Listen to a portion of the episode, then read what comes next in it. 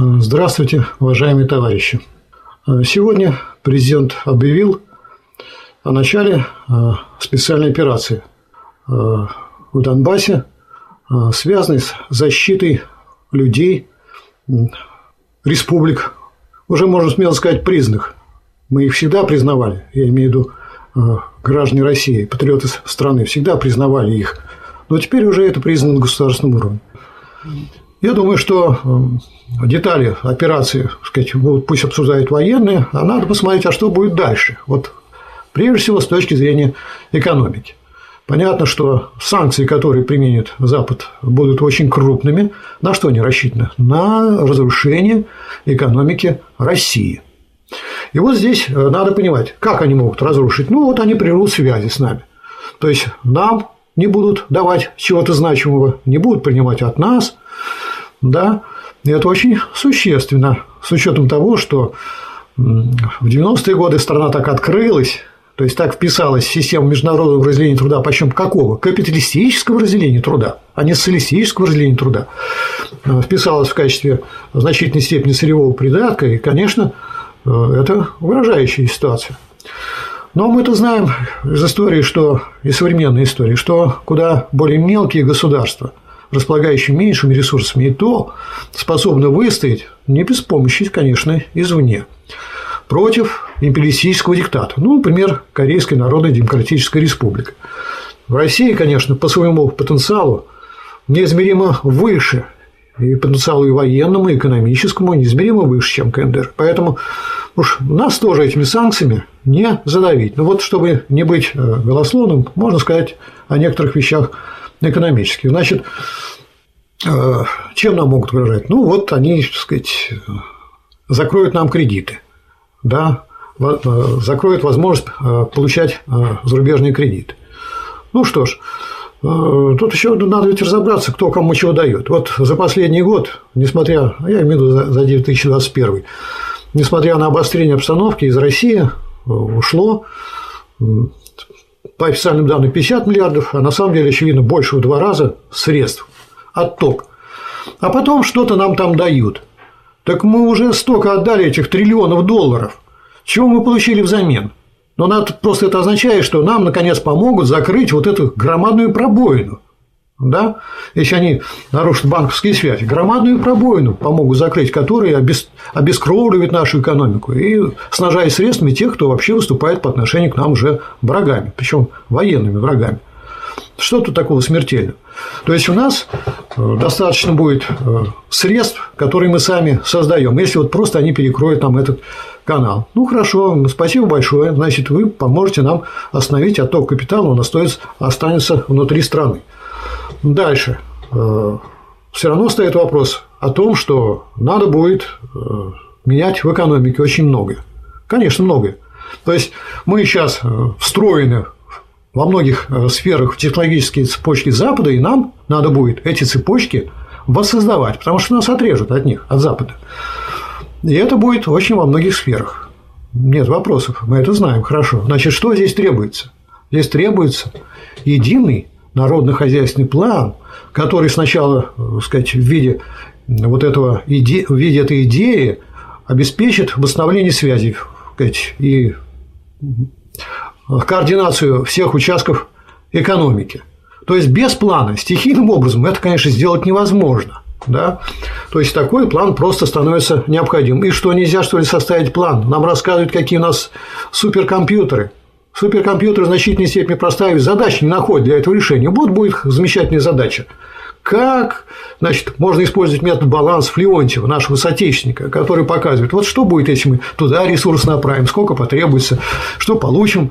Давайте много вариантов. Рассчитывайте на этих суперкомпьютерах и выберите то, что обеспечивает значит, э, минимизацию ущерба, а в конечном счете и восстановление связей, но уже внутри нашей экономики, да, и обеспечит э, развитие нашей экономики независимой, самостоятельной и способной заместить импорт. Ну, вы скажете, что план – дело долгое. Да, без плана не обойтись. План – это, прежде всего, конечно, дело перспективное. Хотя какие-то меры надо принять э, быстро. Но вообще-то всегда на всех предприятиях были мобилизационные мощности. Я надеюсь, что они и сейчас сохраняются. Но даже если этих мощностей нет, то у нас вообще есть резерв. мощностей. Вот что пишут в российской газете, в нашей газете э, правительства, что э, значит загрузка производственных мощностей по производству кирпича 36-37%, значит 64 63% не загружены. Пожалуйста, вот вам, если хотите нарастить выпуск, пожалуйста, есть для этого оборудование. Значит, э, бульдозером 33% загрузка, катки дорожные 34%, бетоносмесители это 18%, кранов 17-25%, значит, 83%, 75%, пожалуйста, это резервные мощности, производите. Э, по интегральным электронным схемам мощности используется на 43%, а 57% это резерв. Да?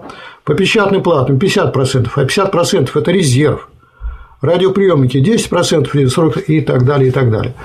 То есть, да, это в значительной степени устаревшие мощности, но для того, чтобы вот э, немедленно начать восполнение того, что, чего нас постарается лишить Запад, этого вполне хватит. Но никто не снимает задачу обновления производственных фондов. Разумеется, это означает, что нужно э, увеличить норму накопления, то есть тех средств, которые идут на обновление производственных фондов. Что здесь можно сделать? Ну, во-первых, можно использовать систему прогрессивного налогообложения. Да? Но что это такое? Вот э, большие средства Мордашов использовал, чтобы построить яхту за 500 миллионов евро наверное, эти средства можно было построить много-много замечательных современных заводов, используя то, что есть, и то, что нам еще поставляли, и то, что могут поставить, потому что рынок совсем для нас не закроется. У нас есть Китай. Да, он в значительной степени заимствует технологии, но уже имеет и свою основательную базу, и в этой ситуации мы можем рассчитывать на эту помощь. Может, она не будет такой уж открытой, да, но тем не менее. То есть э, мы можем получить и новое оборудование, но для этого нужно, конечно, увеличить норму накопления. Так вот, прогрессивное налогообложение, ну это смешно просто. Это смешно, свыше 5 миллионов, там э, доход, когда годовой, 15%. А те, кто 20 тысяч, то 13%. Вот они как повысили ставку, да? Нет уж, лягер кум лягер. Значит, раз тут запахло порохом, ну какие тут, так сказать, эти бесконечные эти прибыли? Нет, разумеется, надо и доходы. Надо повысить ставку до 90%. Да, ну останется там значит, 500 миллионов или миллиард. Это немалые деньги по сравнению с тем, что каждый, я имею в виду вот у наших а, сверхбогатых, это немалые деньги по сравнению с тем, что имеют э, среднестатистические работники наши. Так что вот уж тут, что называется, в одной лодке, да, и здесь э, даже буржуазное государство способно обеспечить единство действий и умерить интересы частных собственных, хотя бы самых крупнейших. Дальше, я думаю, что, разумеется, вот э, пора закончить такую картину, когда Э, полученная прибыль у крупнейших корпораций используется для э, выплаты дивидендов. Кому? Ну, кто, интересно э, сказать, собственник акций Сбербанка, Газпрома? Ну, неужели вот все граждане там пострадают от того, что миллиард, сотни миллиардов перестанут выплачивать дивидендов? Ну, кто это собственники? В том числе и зарубежные капиталисты, получая дивиденды, миллиардные дивиденды. От кого? От тех, кого они сейчас гнобят. Да? И кого э, облагают санкциями. Ну, значит, надо закончить эту практику. Значит, надо на какое-то время заморозить выплату дивидендов. А получаемую прибыль куда использовать? Использовать фонд накопления, направлять.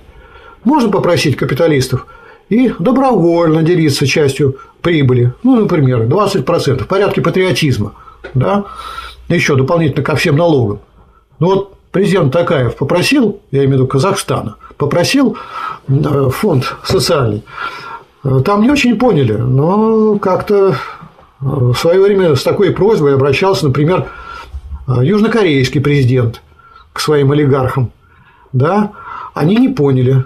Ну, тогда, значит, они э, на некоторое время были посажены в тюрьмы, чтобы вот так была возможность подумать, а все таки может поделиться. И после этого они поняли и стали очень здорово делиться с государственным прибылью.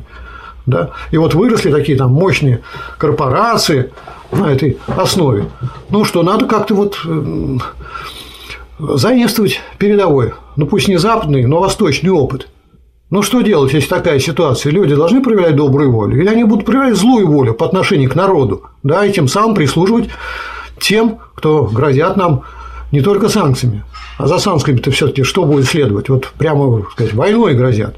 Какой войной? С ракетами, с передовыми, с, с гиперракетами, с крылатыми, с ядерным оружием, с космическим оружием. Вот нам чем грозят. И вот эти люди, значит, я имею в виду э, наши богатые, не могут вот патриотично отдать добровольно часть своей прибыли.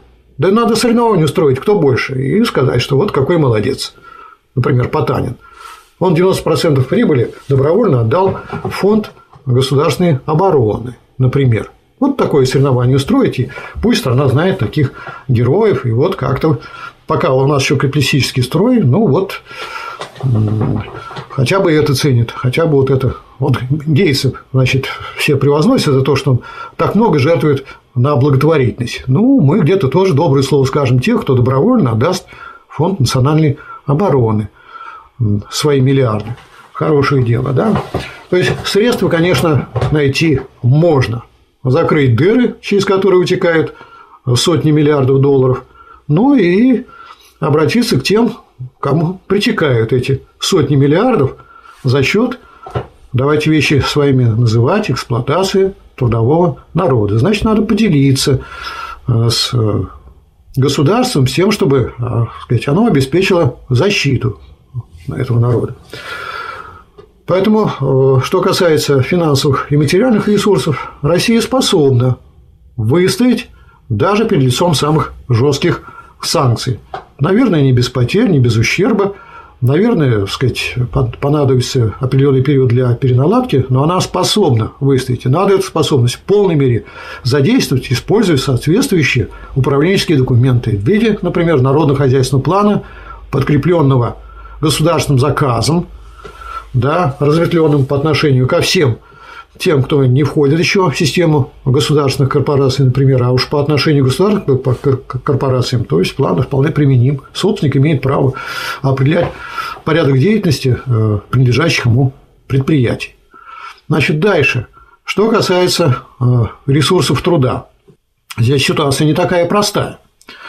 Ну вот, чтобы производить ракеты, самолеты, ведь нужны не только материалы, не, не, нужны не только оборудование, а нужны рабочие, причем квалифицированные рабочие.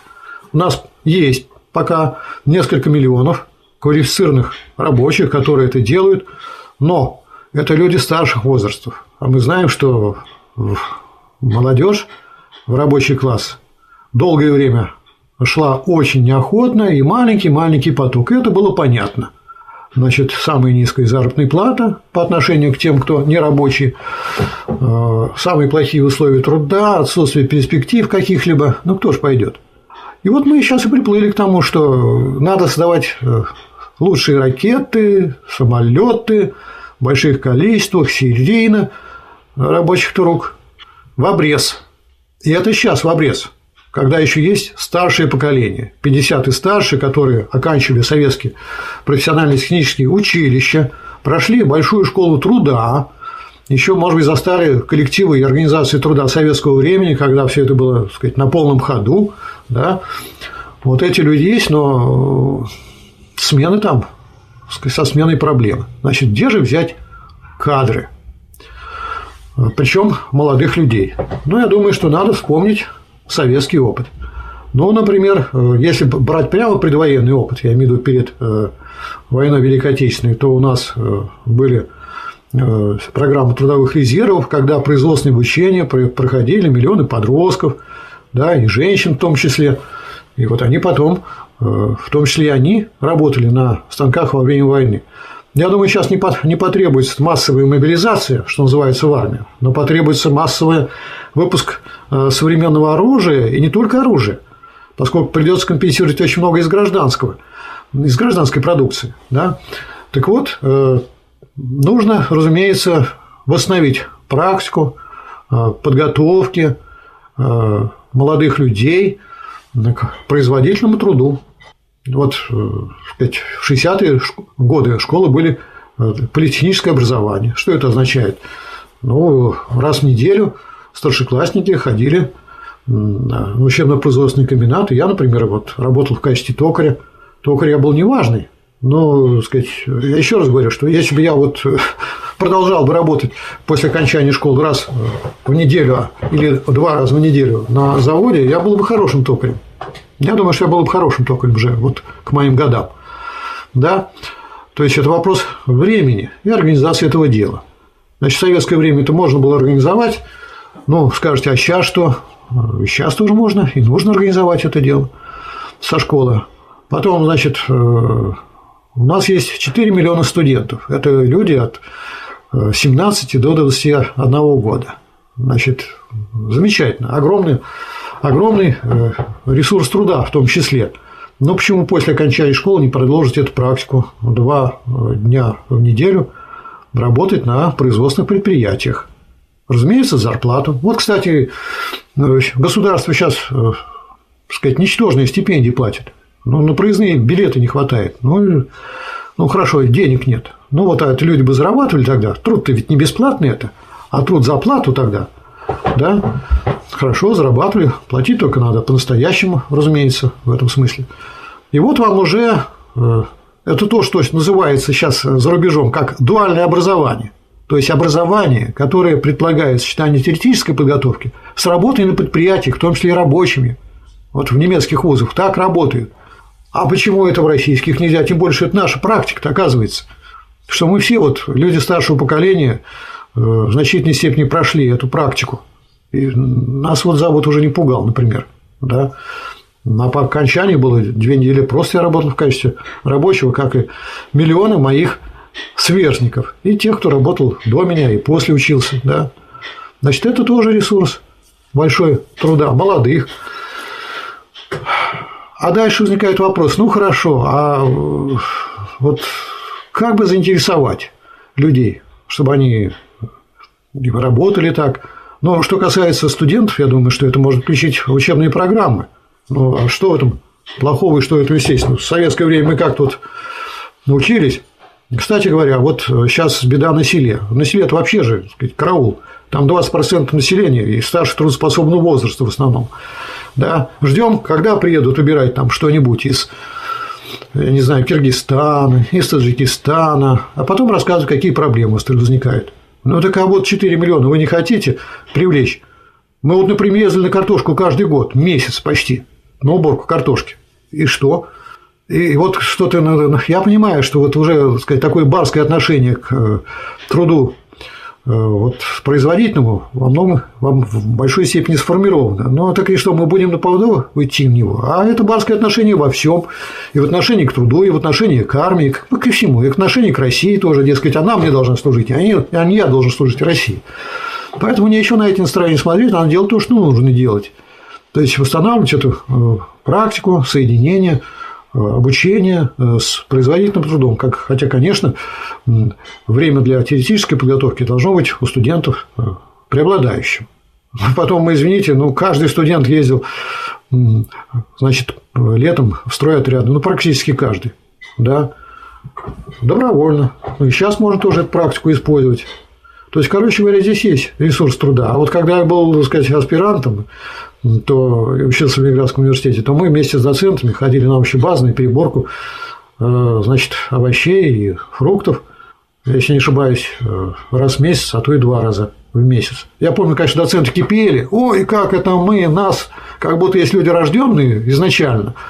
Вот с тем, чтобы заниматься переборкой э, фруктов там, и овощей – как будто они рожденные, да, на них клеймо поставили, что ты туда пойдешь. А когда в 90-е годы мы все, так сказать, поехали на участки на свои и стали выращивать картошку, не перебирать картошку, а весь этот производственный цикл, да лопатками, без какой там подборки за механизированным, так сказать, сбором картофеля. А прям все от, от начала до, до конца руками. Сейчас только мотоблоки появились. И доценты, и профессора, и все они. Посчитайте, сколько времени в реальности ушло на это. Значительно больше. У нас, между прочим, на в этих сельскохозяйственных работах времени затрачивается почти столько же, а то и больше, чем сколько во всех обрабатывающих производствах. То есть это технологии, там, я не знаю, 15 века, лопата и руки. И вот ничего, значит, это можно. А вот когда, значит, в организованном порядке отправиться. Это что, нельзя, что ли? Да что это так? Вот я, так сказать, я был, и если надо, еще готов поехать. Я помню, как из университета нас направляли. Я был ассистентом, а рядом бы доценты ездили, да, и в колхозы. И, так сказать, бывало, что уже есть и специальные, когда я в Ленинграде был, специальные построены помещения для приезжающих, достаточно благоустроенные, и все. И... То есть это можно все наладить. Было бы желание. Что, сказать, у нас люди-то уж совсем белоручки, что ли?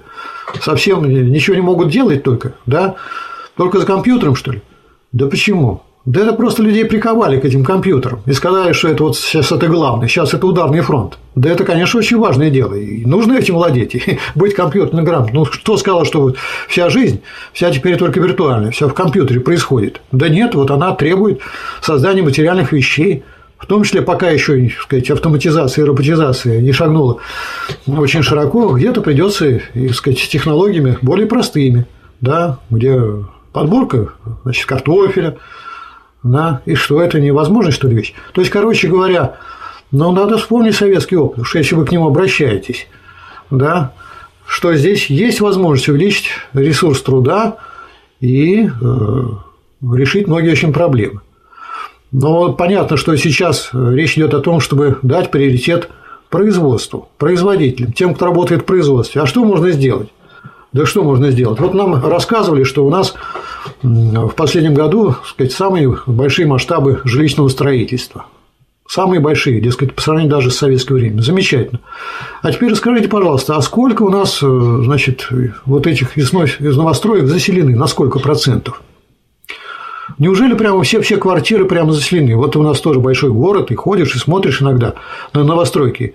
И вот самые такие, знаете, вот. И редко-редко там где-то окна горят. Редко-редко. Но я никогда не видел, чтобы вот 80%. Ну, никогда не видел, да.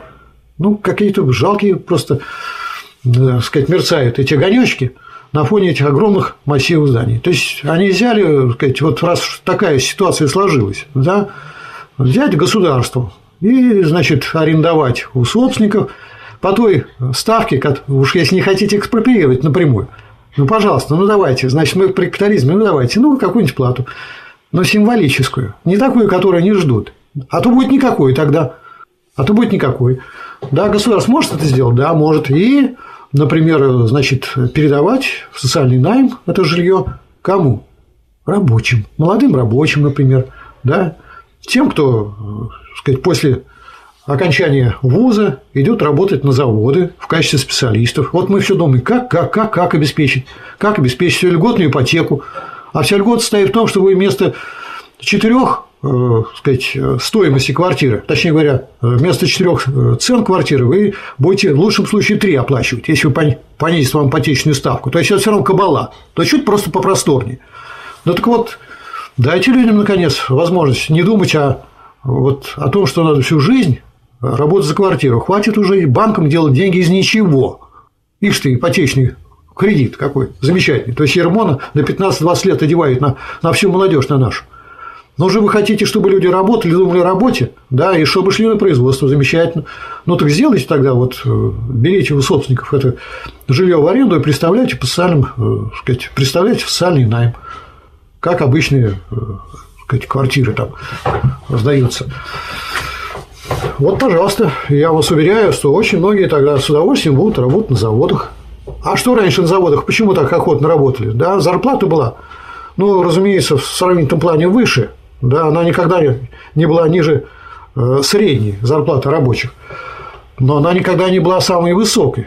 Да, никогда не была самой высокой. Но зато на заводах все знали, что можно получить жилье значительно быстрее. По крайней мере, на крупных заводах такая, ну, вообще-то оборонная промышленность – это крупные заводы, крупные предприятия. Ну, вот, значит, вот раньше это использовали, люди поэтому шли в рабочие где-то, чтобы заработать квартиру. Причем не то, что заработать, платить, а знали, что работа на заводе дает право на получение квартиры в социальный найм.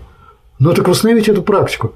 И люди, так сказать, пойдут и на заводы тоже, в том числе Хотя понятно, что запросы выросли, и так сказать, будут требования к новые, к более высокие. Это вполне понятно. И к условиям труда, и к режиму рабочего времени, и к продолжительности рабочего времени. Ну, так а что же вы хотите? Современная техника, современные люди, современные запросы. Но надо что-то дать рабочим. Да, если мы хотим получить что-то взамен, надо что-то дать и по-крупному дать, потому что эти, так сказать, зарубежные наши партнеры, так называемые, по-крупному хотят ударить. По кому ударить-то? Ну, не по олигарху же и ударит, потому что ну, те все равно с голода не умрут, как вы сами понимаете. И хватит у них и жилья, и всего и прочего. А хотят ударить по народу, по самым таким вот коренным людям, по рабочим, по тем, кто живет в всем, чтобы вот, так сказать, их как-то поднять на э, э, протест вот против этой политики. Я понимаю, что народ-то наш, конечно, ни за что не поднимется, он поднимется уже, уже эти опросы показывают, что колоссальную поддержку эти меры имеют в народе. В каком? В трудовом, конечно, народе. Но надо все-таки э, нельзя просто всегда эксплуатировать э, патриотизм. Да, тем более, что э, люди уже 30 лет держали вот, сказать, в самые тяжелые годы свои предприятия. Нужно что-то реально дать да, реально дать, показать, что мы действительно э, не только жертву несем, но мы даже в такой ситуации способны позаботиться о народе, и поэтому надо страну защищать, потому что вот эта страна не только жертву требует, но и заботится о рабочих, заботится о тех, кто создает сказать, материальное благо непосредственно. У нас есть резерв, безусловно, труда для работы на производстве. Вот что э, предстоит сделать в области, прежде всего, экономики нашей стране.